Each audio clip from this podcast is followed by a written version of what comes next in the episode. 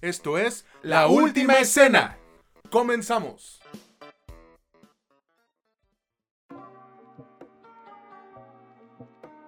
Hola, ¿qué tal amigos, amigas o como ustedes quieran identificarse? Bienvenidos a un nuevo episodio de este que es su podcast favorito sobre cine y series, La Última Escena, donde ya saben, no es lo que te cuentan, sino cómo te lo cuentan. Los saludo una vez más su amigo César Granados y ya saben, del otro lado del micrófono está mi valedor Sote que anda pues ahora sí que apuradísimo, yo también, ahorita les decimos por qué. Mitch Moreno, ¿cómo estás hermano? Últimamente va a quedar como que siempre estoy pinches apurado, güey, pero afortunada o desafortunadamente tengo una temporada muy fuerte de trabajo y de otras actividades que no están para enterarse.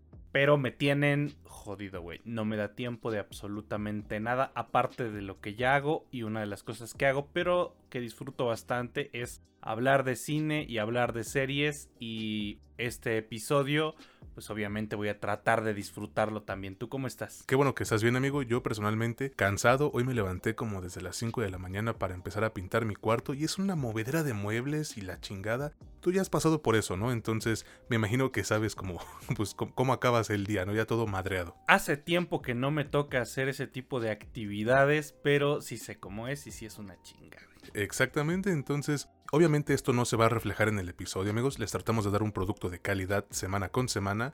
Así que bueno, cuéntanos por favor, güey, de qué productos vamos a hablar hoy. Por supuesto que sí. Pues mira, en este episodio vamos a hablar de dos películas que están en cines aún. Una película que está en una plataforma de la que hablamos muy poco, pero que tiene por costumbre darnos productos de bastante buena calidad y una serie que está en Netflix. Las dos películas en cines, una es Infinity Pool de Brandon Cronenberg, la otra es la recientemente estrenada, bueno, todos son estrenos recientes, Dungeons and Dragons, Honor Amongst Thieves y la película que es de plataforma es Tetris con Taron Egerton.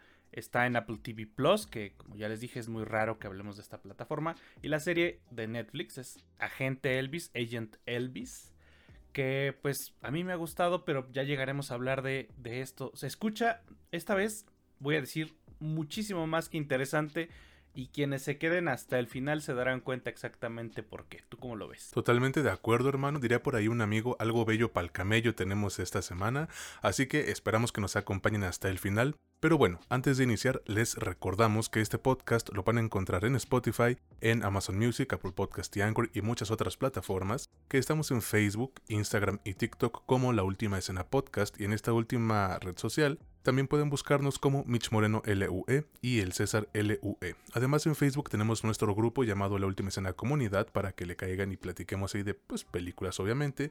Y les recuerdo, que si nos escuchan en Spotify, no olviden darle clic a seguir y a la campanita de notificaciones para que no se pierdan ninguno de los episodios que vamos a ir sacando semana con semana. Mitch, por favor, cuéntanos con qué película te gustaría iniciar hoy. Por supuesto que sí. Yo creo que podemos empezar con Dungeons and Dragons. Para mí, personalmente, no es como un menos.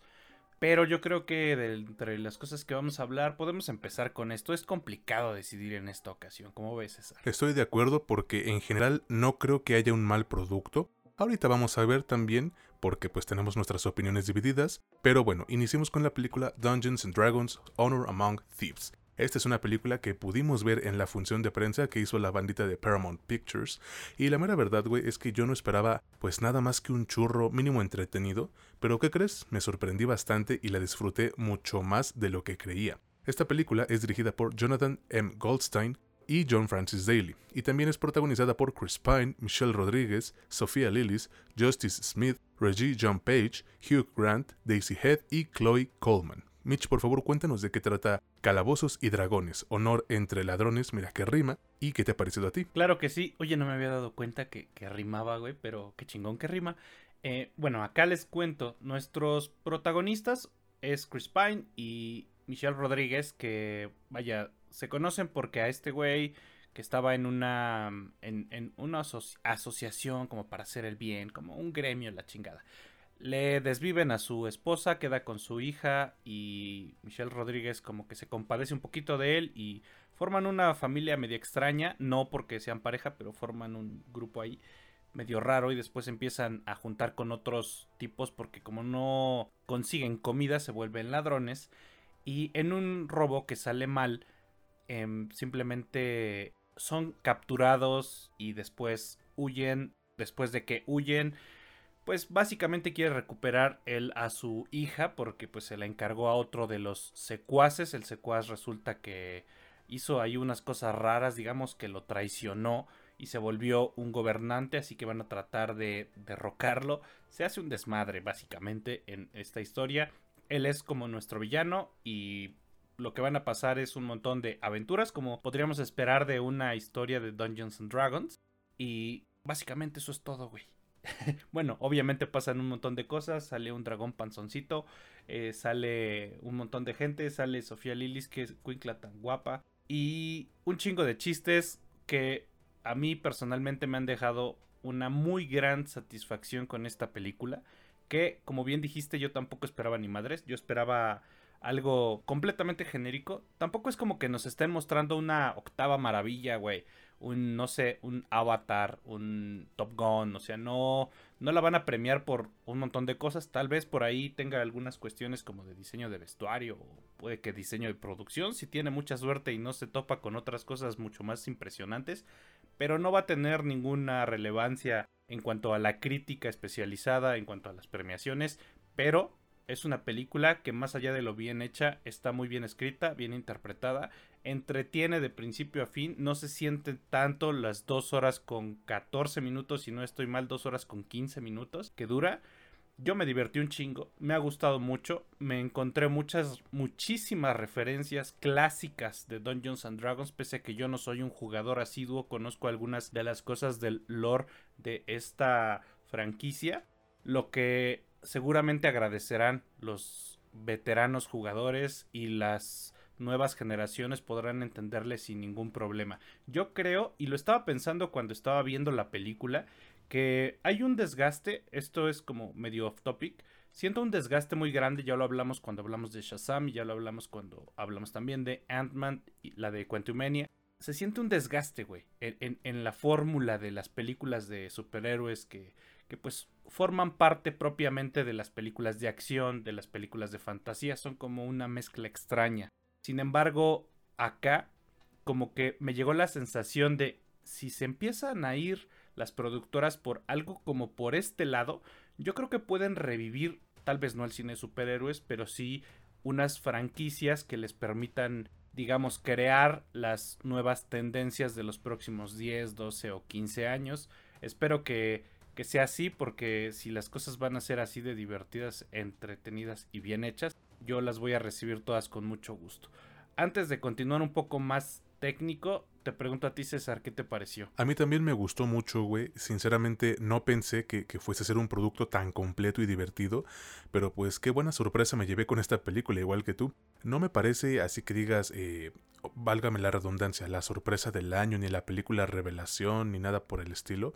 Pero mira, sí fue algo que no esperaba y algo con lo que salí del cine bastante agradecido. La, historia y la construcción de la misma es algo que pues ya hemos visto un chingo de veces, ¿no? Y de hecho hay algunos productos que ya hemos reseñado aquí con una historia casi igual en todo aspecto, pero pues como ustedes eh, pueden escuchar al principio de cada episodio, no es lo que te cuentan, sino cómo te lo cuentan. Y aquí nos cuentan esa típica historia del grupo de inadaptados uniéndose para conseguir un objetivo mutuo, en el cual cada miembro del equipo logra aportar algo para derrotar al villano genérico en turno pero te lo cuentan de una forma entretenida, güey, con un ritmo en verdad ágil, varios chistes que sí te hacen reír y escenas de acción más que efectivas, a mi consideración obviamente. Yo creo, güey, que la película se disfruta bastante porque, como, como dijo nuestro colaborador este Roy Barra en su reseña, le mandamos un saludote, la película deja de lado esa manía de varias franquicias por enfocarse en el lado serio y se fueron por la mejor opción, güey. Hacer de esta una película amena, divertida, llena de acción y comedia, que se te pasa mucho más rápido de lo que podrías esperar de un trabajo que dura 2 horas con 14 minutos. Además, platicando yo con mi amigo Alan de Cancún, a quien por cierto le mando un saludo enorme, él me cuenta, güey, que a pesar de haber visto únicamente los trailers, sentía que esta película iba a tener la esencia de las partidas de este juego de, de mesa o juego de rol. Literal, lograron hacer una partida de rol en forma de película, güey, que cada momento de tensión que, que él mete como Dungeon Master es desviado rápidamente por un chiste o por un meme. Y justo así se sienten varios momentos de la película que sin duda son muy, muy amenos de ver, güey. Además, ¿sabes qué? Yo personalmente no he jugado Calabozos y Dragones más de dos veces en toda mi vida, pero la neta es que con esta película me dan ganas de probar de nuevo este juego, Mitch. No lo haré porque soy demasiado flojo, pero a lo que voy es que esta de Honor Among Thieves tiene la capacidad para conseguir muchísimos fans nuevos y también puede hacer que la gente deje de ver dicho juego como un hobby exclusivo para nerds o ese tipo de pensamientos bien estereotipados como de villano de película adolescente de los noventas, ¿no? De, oh, ¿te gusta eso? Eres un nerd. Tú, tú me entiendes. También me gustaría mencionar que, las actuaciones de casi todo el elenco son, buenas, efectivas, y obviamente destaca este Chris Pine, que parece haber encontrado un papel mucho más que adecuado, güey. Y Michelle Rodríguez, como el personaje este rudo, varas, iba a ser un acierto sí o sí. Ahora, el resto del elenco no lo hace mal, y sobre todo este Hugh Grant, que hace un papel un tanto de manual, sí, pero pues creo que le inyecta su propio encanto. ¿Cuáles son los pequeños errores que yo podría mencionar? Porque pues no todo es perfecto. Quizás la irregularidad de los efectos especiales, el CGI más que nada, porque sí hay momentos en donde yo pude notar el pantallazo verde y eso merma en productos que nos trasladan a mundos de fantasía. Además de que hay momentos en donde las actuaciones de algunos personajes principales se podría decir que se quedan abajito del estándar que, que, uno podría esperar de un producto así. Aunque mira, tampoco voy a enfocarme tanto en estos aspectos porque en general siento que no afectan mucho a la calidad de la película. Lo que sí afecta, güey, es que la película se estrena un par de días después de John Wick 4 y está a unos días de que llegue la película de Mario Bros. Entonces no le está yendo nada bien en taquilla, creo que apenas si va a quedar tablas. Pero bueno, fuera de ahí creo que Dungeons and Dragons Honor Among Thieves es un gran producto para divertirte que no está mal hecho y pareciera que los directores, además de que juegan esta madre, pues tuvieron una especie de, de capacitación por parte de James Gunn, no sé si tú lo sentiste. Yo personalmente sí se las voy a recomendar, así sean fans del juego o no. Creo que Calabozos y Dragones Honor entre Ladrones es una comedia contagiosamente alegre, con un núcleo emocional sólido, que también ofrece fantasía y aventuras divertidas y que podrían funcionar como el despegue para una franquicia exitosa. ¿O tú qué piensas? Pues mira, fuera de que tenga algunos detalles técnicos que sí demeritarían un poquito eh, la película, la calidad, el disfrute inclusive de la misma, yo sí veo por ejemplo, unos pequeños problemas de edición, veo algunas cosas que están como, como de más, que pudieron haber sido más cortas, inclusive veo algunos pequeños problemas en la ambientación, es decir, que hay partes en las que siento que les faltó un buen acompañamiento sonoro, pero no hay gran cosa a la que restarle, güey, es un producto casi redondo, güey, tiene una, una buena forma, güey, se puede disfrutar de principio a fin, tiene hasta una pequeña una pequeña escena post créditos pues, muy cagada, ¿no? Tiene, tiene una serie de chistes que ya lo hemos dicho, güey, el, humor tanto como el miedo pues son súper subjetivos, puede que a ustedes no les dé nada de risa lo que vean en pantalla, a mí me divirtió bastante, no soy tan de risa fácil, pero hay un humor específico que sí me hace reír un chingo y este no tenía ese humor específico, pero de todos modos me hizo reír suficiente. Yo creo que es una película altamente recomendable, creo que es una película también altamente recomendable para toda la familia, no le encuentro gran problema en, recomendarla para cierto público, para ciertas, eh, ciertos sectores específicos. Tampoco tengo grandes reservas, a menos que de plano pues tú seas tal vez de ese sector pero no creo que tengamos escuchas en ese sector, güey. Ese sector de los que dijeron, no, pues los que juegan videojuegos son unos tetos. Y esos, esos pendejos no creo que nos escuchen. Y si nos escuchan, no sé, güey. Yo preferiría que no lo hicieran. a menos que seas así, yo creo que Dungeons and Dragons Honor Among Thieves lo vas a disfrutar. Eh, por lo que, pues, sí te recomiendo que, pese a que hay otras opciones que podrían llamarte la atención en cartelera, esta es una muy buena elección si es lo que, si es lo que finalmente decides. Al final ustedes son quienes eh, toman la decisión final de si les gusta o no. Pero por si quieren tomarla, está en cines, yo espero que dure ahí un buen rato. Ojalá porque de verdad se le vienen unas semanas complicadísimas, pero esperemos que la banda sí la vaya a ver. Bueno, vámonos ahora con el siguiente producto, es un, un giro enorme en cuanto a la temática, y me refiero a la película Infinity Pool, o como le pusieron en español, Muerte Infinita. Esta es una película que pudimos ver también en la función de prensa gracias a que nuestros amigos de Cine Caníbal nos invitaron Y la neta es que me parece haber visto uno de los trabajos más incómodos y sorprendentes del 2023, sin afán de hacerla sonar como un mal trabajo, güey. Pero bueno, ahorita llegamos a eso.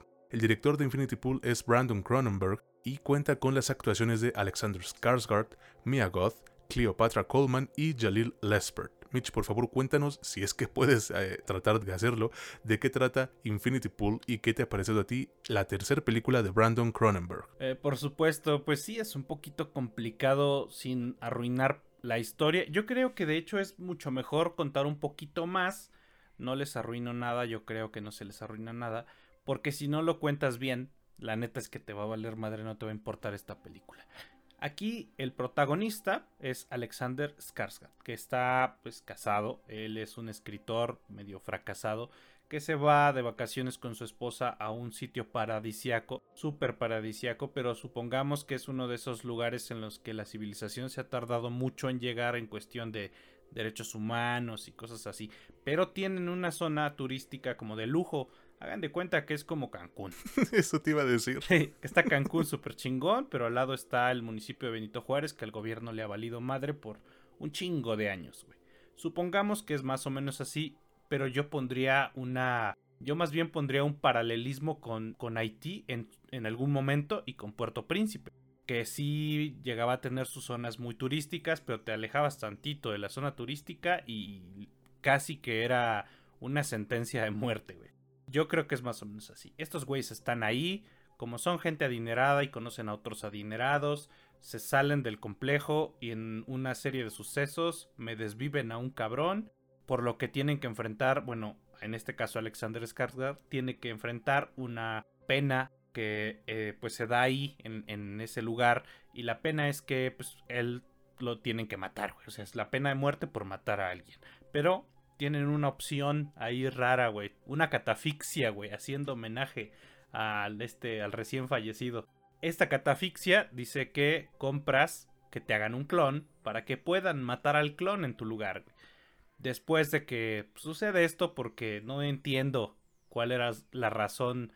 Bueno, yo sí entiendo cuál es la razón, güey. Es una película y esa es toda la explicación que necesitas para saber que en un pinche país así de pobre hay clonación, pero es súper pobre. Por lo que en esta dinámica que descubre este güey y que después descubre que hay personas que ya lo han hecho varias veces, este tipo de cosas, eh, se empieza a meter en otras dinámicas que también tienen que ver con eh, la parte existencial, la parte filosófica y la parte emocional, tanto de haber visto a alguien que es exactamente igual a ti, que tiene todos tus recuerdos, ser asesinado, como pues este dilema moral, ético y económico y social que es el tener acceso a evadir la justicia nada más porque eres una persona muy adinerada.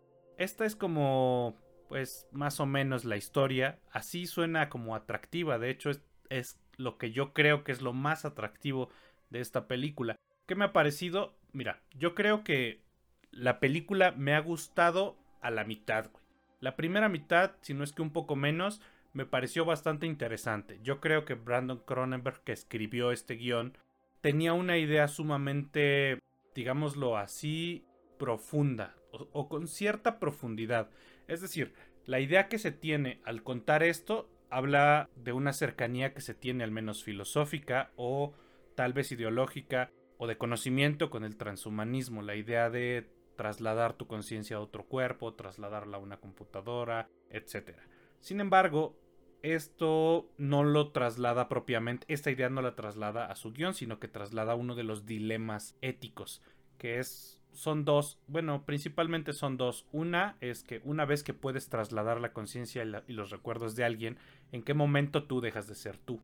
Y la otra es que también está esto, porque al duplicar una conciencia y al duplicar un ser humano, eh, legalmente hay muchos problemas. Si uno comete un crimen, los dos son responsables o solo uno. Y si uno comete un crimen muy grave como matar a alguien, con que lo encarcelen toda la vida está bien, pero el otro puede quedar completamente libre aunque técnicamente son la misma persona.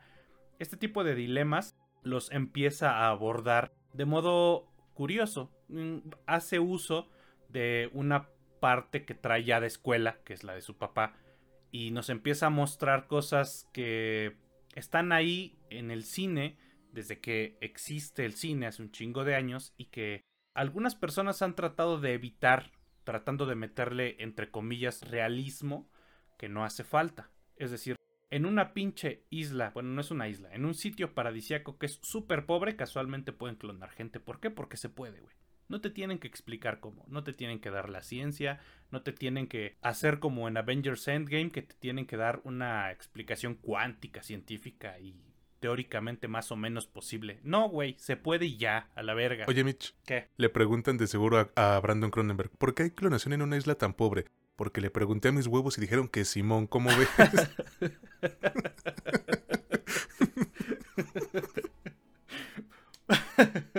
porque quiero y porque puedo, mijo. O sea, es así de simple. No, no necesitas otra explicación, cabrón. Esto es lo que más me ha gustado. Estas dos cosas, esta combinación de cosas me han encantado. Una, los dilemas éticos y morales, económicos, sociales, etcétera. De la idea del transhumanismo, de lo que está detrás del guion que, o las motivaciones que llevaron a Brandon Cronenberg a escribir esto. Y lo otro es utilizar esta parte del cine que a veces olvidamos un poco, que es güey, las cosas están ahí porque es cine, cabrón. No te tengo que, no es un documental. Vete a la verga, nada más ve la película, disfrútala o vete al diablo. Eso me ha gustado. Lo que no me, no me ha gustado, pero lo voy a decir después de preguntarle a César que, qué le pareció, pues ahorita vamos a esperar. ¿no? Pues mira, güey, en esta ocasión yo me voy a ahorrar el decir si me gustó o no, porque podría malentenderse y pues ya sabes que hoy en día por cualquier mamada quieren funarte, ¿no? Entre comillas. Lo que sí te digo es que esta película me logró incomodar como hace un buen rato no me ocurría y la neta no es algo que me moleste porque pues como ya he dicho anteriormente por aquí, el cine debe provocarte emociones de todo tipo, Mitch. Alegría, tristeza, incomodidad, enojo, cringe, etc. Y yo creo que Infinity Pool puede provocar una enorme cantidad de estas emociones al mismo tiempo en el que consigue que no apartes en ningún momento la vista de la pantalla. Es de estos trabajos que realmente necesitan de, unos huevotes para volverse realidad, y no porque la historia sea muy fuerte, sino porque cuenta con varios momentos gráficos que, seamos sinceros, pocos directores o directoras tienen las agallas para dirigir. Mira, una muerte no creo que sea tan difícil como, como pareciera, pero mostrar una chaqueta o bueno el acto de masturbación explícito, pues no cualquiera, ¿eh? Yo le reconozco esto a Brandon Cronenberg, que si bien con cosas que podrían estar o no estar, al menos tiene los pantalones bien puestos para decir, pues yo quiero mostrar esto en mi película y por mis pantalones que va a salir, como ya acabamos de decirles, ¿no? Creo que cuando le otorgas libertad creativa a tu director, el producto puede resultar mucho mejor hecho. Y aquí se nota una gran dirección por parte de, del Cronenberg chiquito, como dicen por ahí. Es obvio que el vato sabe lo que hace y que tomó varias páginas del libro de su papá, pero le agrega su propio toque distintivo a las películas que está haciendo. Ahora, con respecto a la historia, creo que más allá de ser una película de terror, Infinity Pool nos habla sobre la pérdida de la moral y de cómo el poder puede corromperla, ya que pues si tu brújula de la moral no es lo suficientemente sólida para mantenerse en donde debe, creo que pues eh, podría ahora sí que girar fuera de control hasta que se rompa, ¿no? Quizás es, como lo que yo he comentado antes, ¿no? El poder no te cambia, solo muestra la persona que siempre has sido en realidad. Y además, esta película tiene de todo para que peles los ojos con asombro, Mitch. Tiene como el meme que nos comentaron en, la reseña escrita que subimos en la página, de genere, marihuaniza, sexo, drogas, mugre, sangre, pelos, muerte, o sea, todos estos aspectos que, que mucha gente cree de manera errónea que son temática de adultos, cuando en realidad para mí son un mero complemento que acompaña el mensaje de la película, que además siento que aterriza mejor de lo esperado, porque llega en forma de sátira pero sin volverse cagante o fastidioso, güey. Nos habla de forma exagerada sobre los excesos y el descontrol que puede llegar a tener un cierto sector de, de la clase privilegiada y cómo ellos mismos se aprovechan de su posición para pues siempre salirse con la suya. Algo así como lo que quisieron hacer en The White Lotus, pero mejor establecido y con su obvia dosis de gore y explotación gráfica. Sin embargo, güey, yo no creo que esto sea lo mejor de la película. A mí me parece que el aspecto más destacable de, Infinity Pool son las actuaciones de Skarsgård y Mia Goth. Neta que estos dos andan en un plan imparable, güey. Aquí nos dieron cátedra, en verdad cátedra de su talento con interpretaciones que llegan a límites que a mi parecer solo pueden permitirse dentro del género de terror y cuando le agregas una dosis de surrealismo y además de cine experimental es todavía más difícil. De verdad, yo creo que este par es un dúo poderosísimo. No nada más en la película, güey, en el cine actualmente. Porque siento que se roban cada escena en la que aparecen. Lo cual de vez en cuando puede resultar contraproducente porque sí opacan mucho al resto del elenco, que mira, no dan malas actuaciones, pero tampoco son muy buenas que digamos, y esto se nota aún más gracias a lo buenas que fueron las de Mia Goth y este Alexander Skarsgård. Ahora, otro detalle que yo encuentro negativo entre comillas dentro de la película es que de repente sí notas los tiempos muertos, güey, en donde las cosas van más lento a propósito solo como para quemar tiempo. Afortunadamente no ocurre tan seguido y eso yo lo agradezco porque la película dura una hora con 58 minutos. De repente creo que gracias a estos momentos te pesa un poquito la duración, pero son reducidos.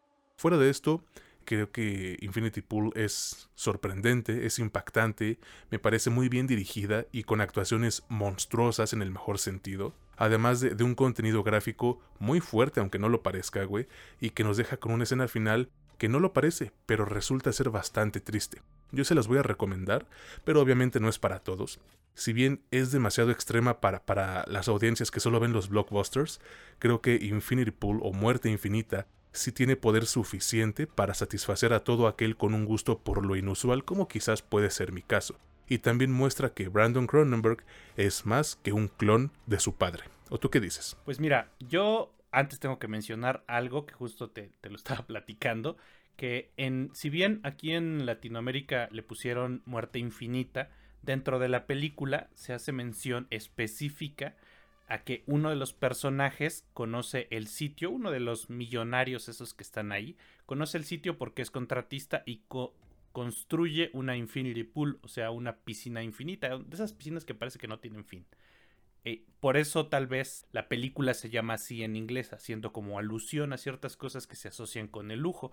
No entiendo a veces cómo le ponen nombres los güeyes que hacen cine un poquito más cercano al cine de autor pero bueno, volviendo a la parte que yo quería hablar, que era la parte que yo sentía negativa, si bien encuentro positivo lo que ya dije y encuentro bien estructurado el guion, creo que es donde está la parte más débil.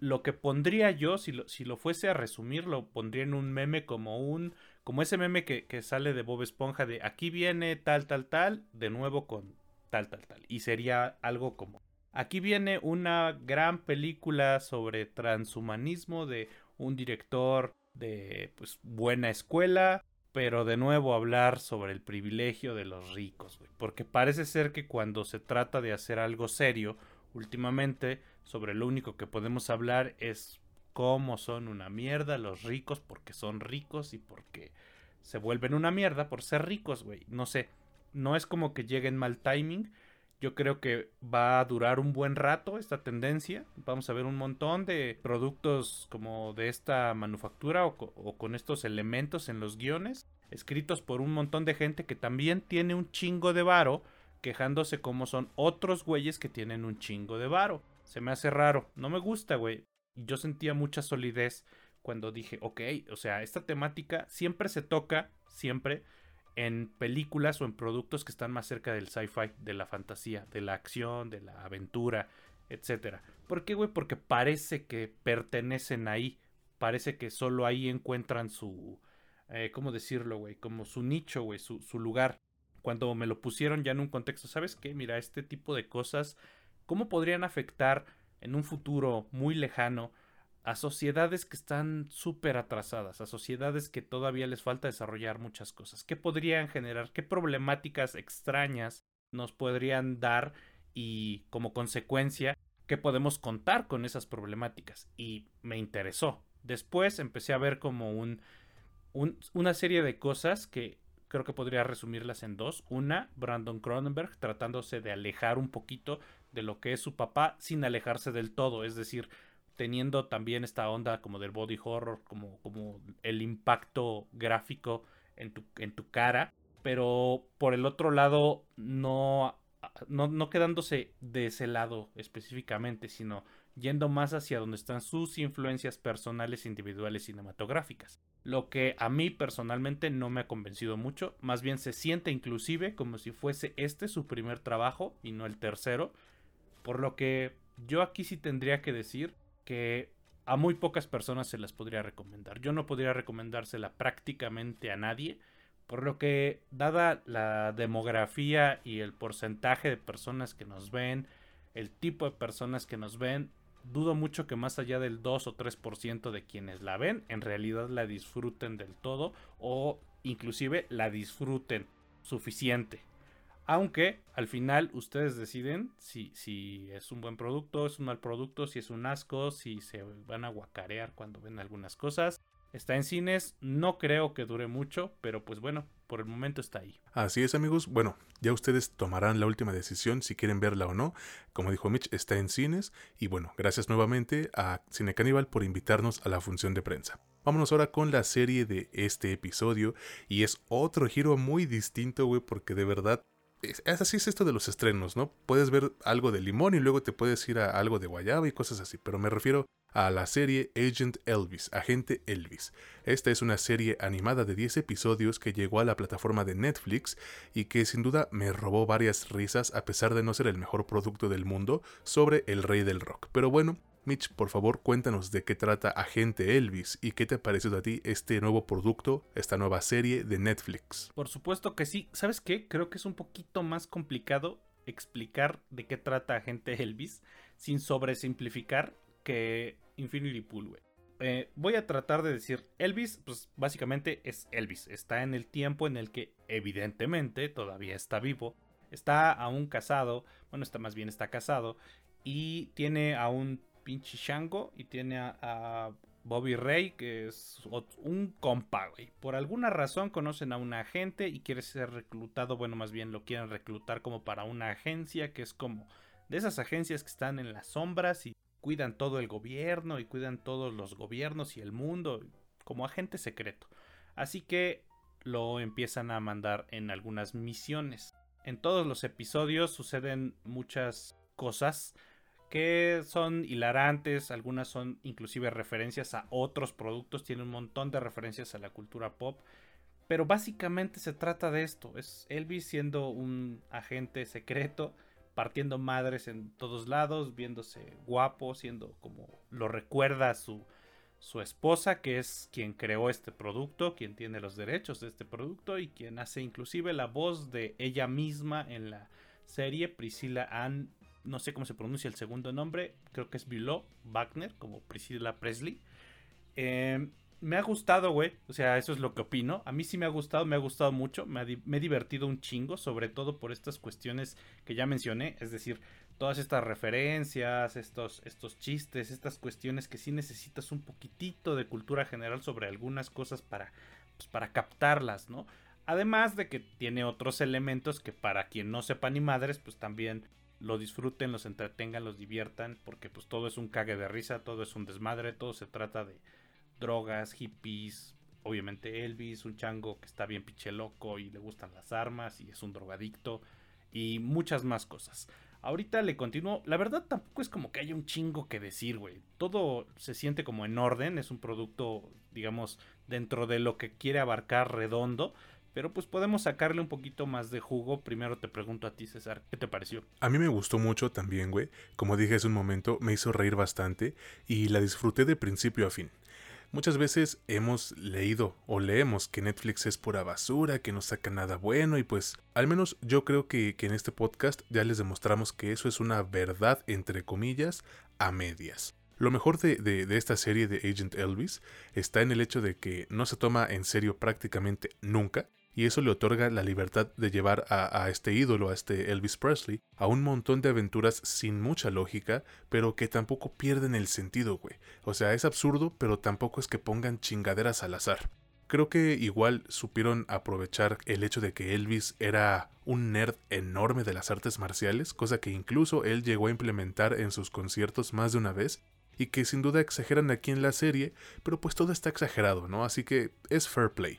Y justo eso mismo nos permite disfrutar de momentos como Elvis peleando con superespías o robots o uniéndose a esto como, como el Deep State, peleando en Vietnam y viajando al espacio con un pinche chimpancé psicótico. O sea, dense cuenta de lo estúpido que suena lo que acabo de decir y a pesar de eso te divierte bastante. Otra cosilla que me gustó fue el voice acting y es que además de bien hecho, güey, trae unos nombres de peso pesado en, en el elenco y pues en la industria, ¿no? O sea, tenemos a Matthew McConaughey dándole la voz a Elvis Presley, Don Cheadle, Caitlin Olson y Johnny Knoxville, güey. Que por cierto, este último me sorprendió. No pensé que fuera a ser un trabajo así de aceptable en, en su papel de Bobby Ray, pero pues me gustó, güey, de verdad hizo, hizo algo mucho mejor de lo que pensaba. Y mira, quizás no tenga la mejor animación del mundo, pero tampoco es mala. Tiene varios momentos que me recuerdan a lo que vimos en la serie esta de Archer o Archer, y sin duda es medio chocante que a veces los personajes se vean muy estáticos, pero es algo que se te olvida muy pronto. También debo mencionar que hay un punto en donde te das cuenta de que su único truco, de, de, la serie empieza a perder la chispa, y eso es por ahí del episodio 6 o 7 más o menos. O sea, sí, yo les acabo de decir que la serie es ridícula y disfrutable de principio a fin, pero también siento que necesitas darnos algo más que solo risas, chistes y peleas, güey. No te pido el mejor desarrollo de, personaje en toda la industria, pero pues de menos regálanos tantitita profundidad en, los personajes, o al menos en Elvis, güey. No sé, un, un, poquito más de este güey queriendo una vida normal o algo así. Además, no sé tú, Mitch, pero siento que, que el final se siente un tanto abrupto y pareciera que fue intencional. Aunque fuera de esto, eh, me parece a mí que Agent Elvis es un trabajo sumamente divertido. No creo que esté mal hecho en el aspecto visual. Tiene solo 10 episodios de 30 minutos, menos de 30 minutos incluso, por lo cual yo sí se les recomiendo bastante, sobre todo si eres fan de este músico tan importante.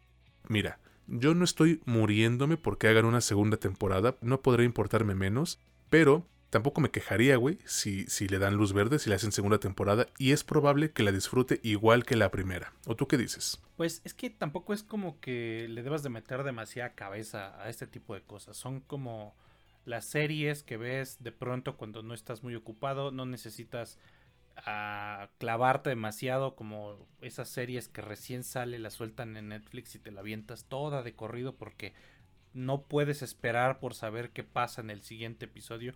Este no es el caso, ni de lejos. Es decir, tienes 25 minutos por ahí libres. Ahí tienes, güey. Pones esa madre, pones un episodio. Empieza, acaba. No es que no tengan continuidad, sí tienen una cierta continuidad, pero no la suficiente como para que te importe demasiado lo que viene después, por lo que puede esperar. Así que si hay una segunda o una tercera temporada, tienen esta calidad, son así de entretenidas, son así de divertidas, yo creo que bienvenido sea, güey. Es mejor que haya este tipo de cosas así a que haya algo o que haya cosas que pretendan ser serias, oscuras, adultas y estén bien culeras, güey. Entonces, yo personalmente tampoco voy a agregar mucho, güey. Como ya lo dije, no hay gran cosa que pensarle. Personalmente creo que se la puedo re recomendar a prácticamente todo el mundo para quienes tienen gustos como más frikis, más geeks, como tipo Dungeons and Dragons, probablemente inclusive encontrarán muchas referencias por ahí para las personas que estén ahí eh, poniendo mucha atención a los easter eggs. Pero si no, de todos modos es algo que yo creo, ahí no sé, yo creo que no se la puedo recomendar para toda la familia, pero si no tienes nada que hacer, si estás buscando algo pues que te entretenga un ratillo, Seguramente Agente Elvis eh, va a cumplir su cometido. Actualmente está en Netflix y lo más probable es que esté ahí para siempre. Además tiene la referencia famosísima a, a la escena de la moto en Akira, güey. ¿Qué más puedes pedir, no? O sea, ya con eso yo, yo, yo me quedo satisfecho. Pero bueno, vámonos ahora sí con el producto final de este episodio, aunque primero quiero que Mitch nos cuente en dónde pueden encontrar este podcast y obviamente las redes sociales. Claro que sí, pues mira, nos pueden escuchar en Spotify, en Amazon Music, en Apple Podcast y en Anchor. En Facebook, Instagram y TikTok nos encuentran como La Última Escena Podcast. En TikTok a mí me encuentran como Mitch Moreno LUE y a César como el César LUE.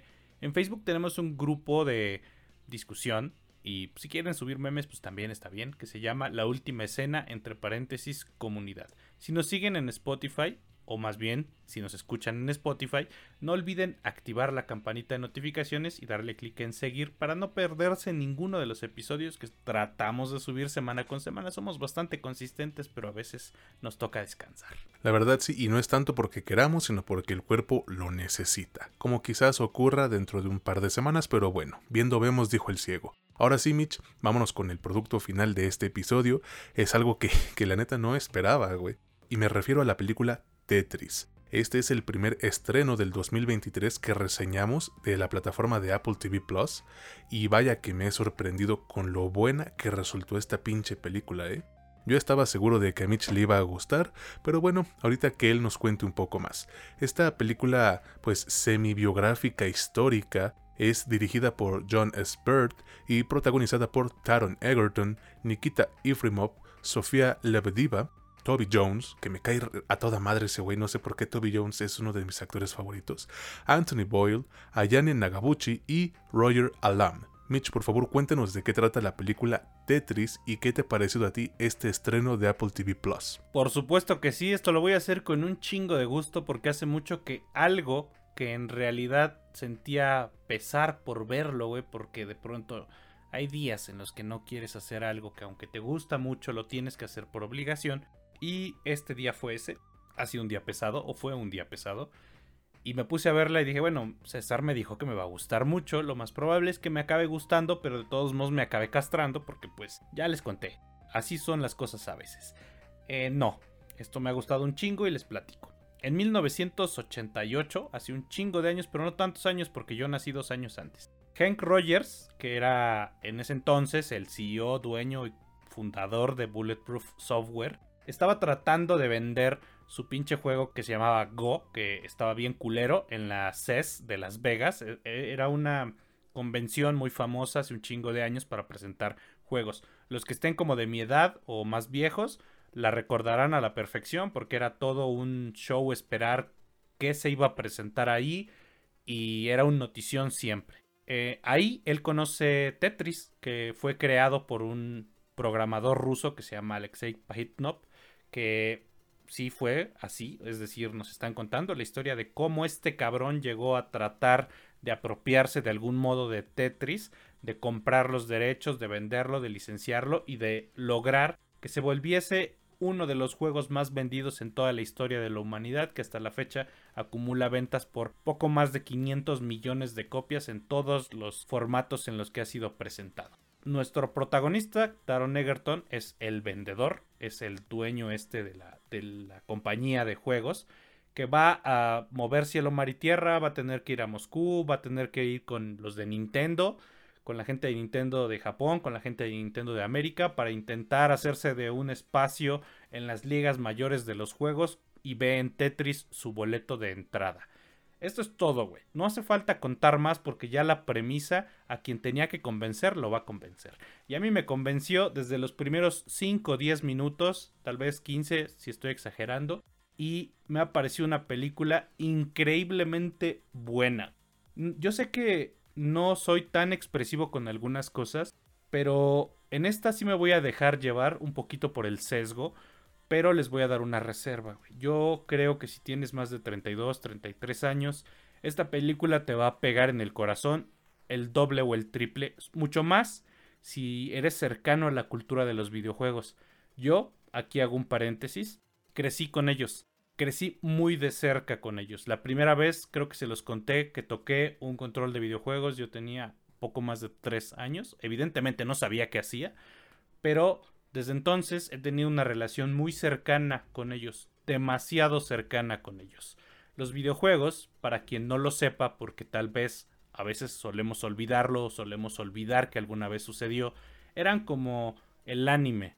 Quienes jugaban videojuegos o eran niños o eran mal vistos por jugarlos, así que una vez que dejaba cierta edad, ya no podías jugarlos con toda la naturalidad de que no te vieran como un pendejo, como un nerd, y que fuese motivo de burla.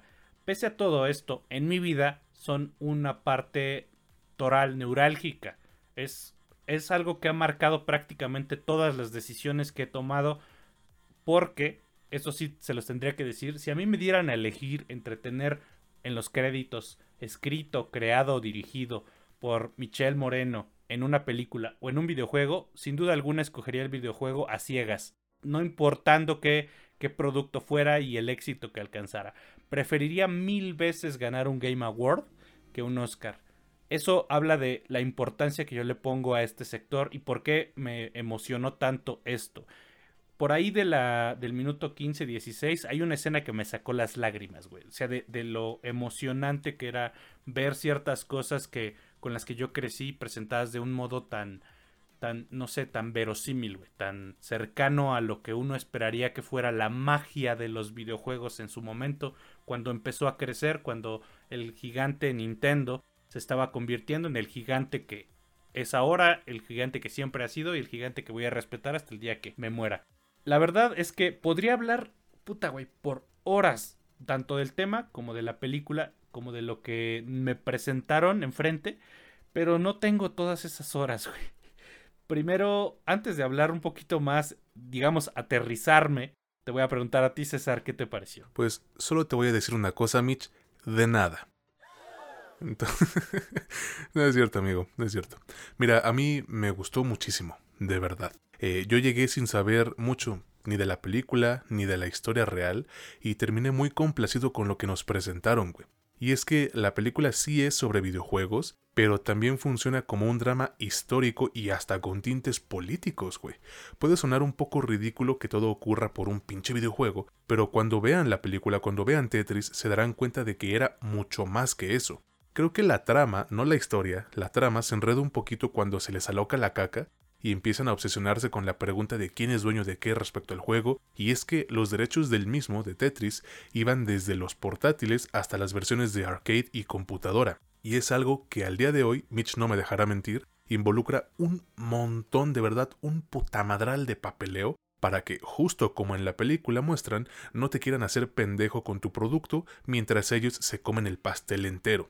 Pero aún así, Tetris logra crear una tensión muy efectiva en los giros de tuerca o los plot twists que surgen cuando el protagonista, este Hank Rogers, no es Hank, es Hank, se avienta una lucha en la mesa eh, enorme, güey, una lucha enorme para conseguir lo que quería. Además de que todo se desarrolla, creo que, a ver si, si puedes corregirme si, si me equivoco, güey, se desarrolla unos mesecitos antes del colapso de la Unión Soviética y pues obvio le agrega un poco de sazón. Aunque mira, no sé si fue la mejor idea sacarla ahorita con los problemas que hay entre Ucrania y Rusia, pero bueno, ese es tema para otro día. Me parece a mí, güey, que el director sí supo aprovechar el estilo gráfico y musical de los juegos de computadora que usaban en esos años para lograr un efecto divertido de, de ver en la pantalla. Yo personalmente, güey, no creo que la película hubiese funcionado tan bien de no ser por esos momentos en donde integran imágenes y personajes en, en 8 bits que te hacen recordar una época que, pues, en mi caso ya te dije, no me tocó vivir, pero de la cual sí he aprendido una que otra cosilla.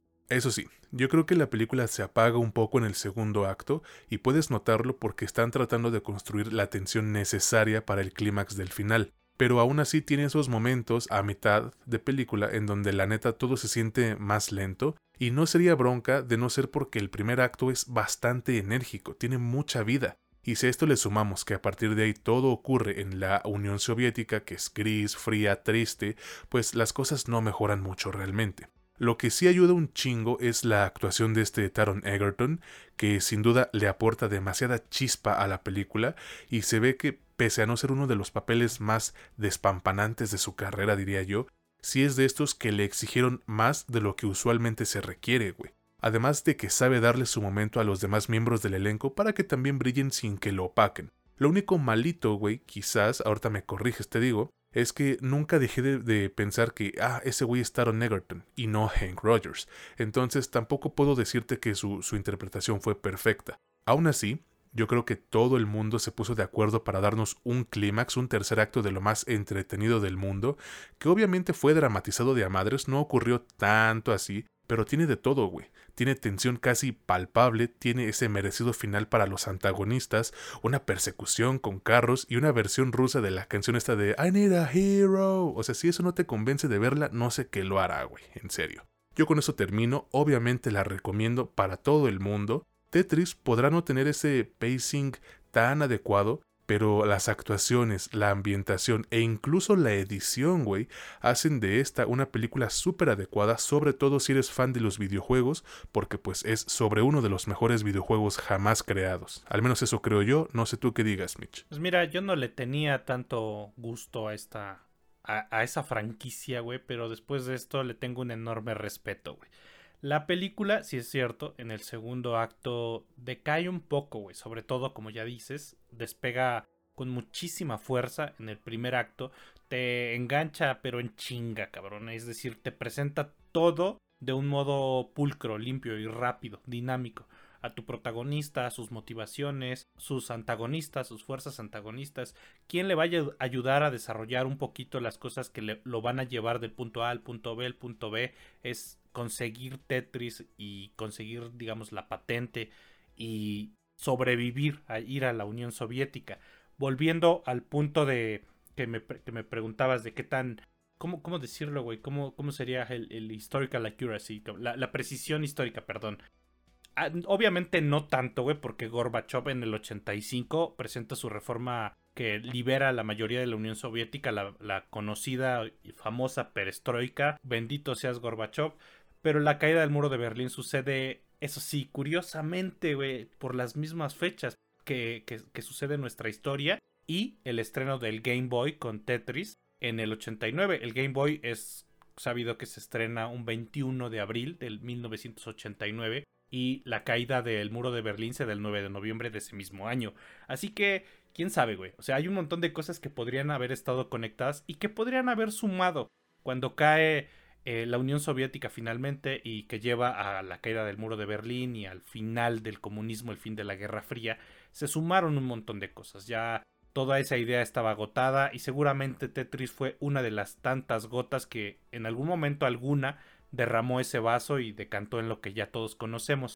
La película, eso, eso sí me parece un, un logro que empiezas muy bien, la mitad se cae un poquito, pero no se cae a un punto en el que digas que hueva la voy a quitar, no. Sigue siendo muy disfrutable, pero ya no tiene la misma vertiginosidad que tiene al principio. Pero yo, honestamente, cuando me empecé como a oler cómo iba a terminar, hacia dónde se iba a, a dirigir ese clímax, dije, bueno, pues va a ser un clímax, va a ser un clímax, a secas. Lo voy a disfrutar porque yo ya estoy completamente vendido a esta pinche película desde que me mostraron el Game Boy, desde que me mostraron Nintendo, güey, desde que me llevaron a mi infancia. Pero me dieron un clímax rompemadres, o sea, me dieron mucho más de lo que esperaba. Finaliza de modo súper emocionante. Todo lo que pasa es estás como al filo del asiento. Si estuviese en cine, habría estado al filo del asiento, esperando ver qué chingados va a suceder, cómo vamos a, cómo vamos a acabar todos en esta, en esta historia. Sin lugar a dudas, esto es algo que yo voy a recomendarle a todo el mundo. Me vale madre que no te gusten los videojuegos.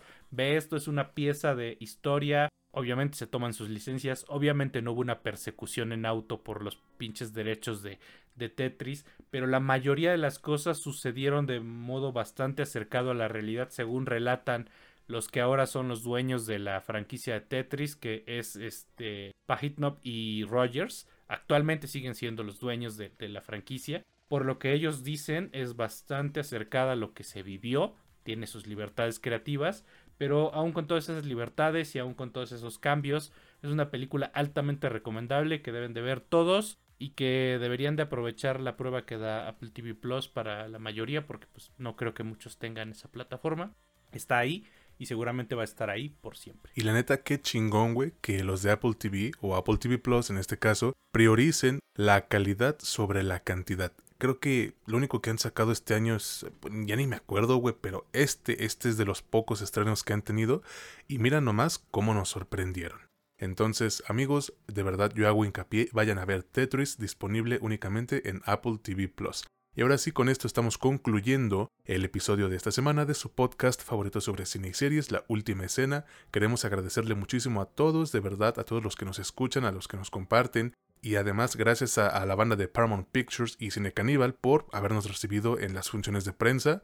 Entonces, pues de verdad, gracias a todos, a nuestros corresponsales, güey, que nos ayudan a cubrir estas funciones porque pues a veces no alcanza el tiempo para Mitch ni para mí. Con todos estamos totalmente agradecidos, ¿no? Por supuesto que sí, muchas gracias a ellos y muchas gracias a Apple TV por darnos esta pinche joya de película, la disfruté mucho. Sí, la verdad sí, porque está muy chingona, entonces ya no quiero ser tan redundante. Vámonos ahora sí, amigos. Ahora, güey, vámonos ahora sí. Pues vámonos ahora sí, pero a la chingada, güey, porque ya se acabó el episodio. pues sí, güey, ya a mimir porque la neta estuvo muy, muy cansado el día de hoy. Pero bueno, Cuídense mucho amigos, de verdad esperamos contar con ustedes la siguiente semana en un nuevo episodio de este que es su podcast favorito sobre cine y series, La Última Escena, donde ya saben, no es lo que te cuentan, sino cómo te lo cuentan. Yo soy César Granados y estuve con mi buen amigo Mitch Moreno. Que pasen un excelente día, tarde, noche, hasta la próxima.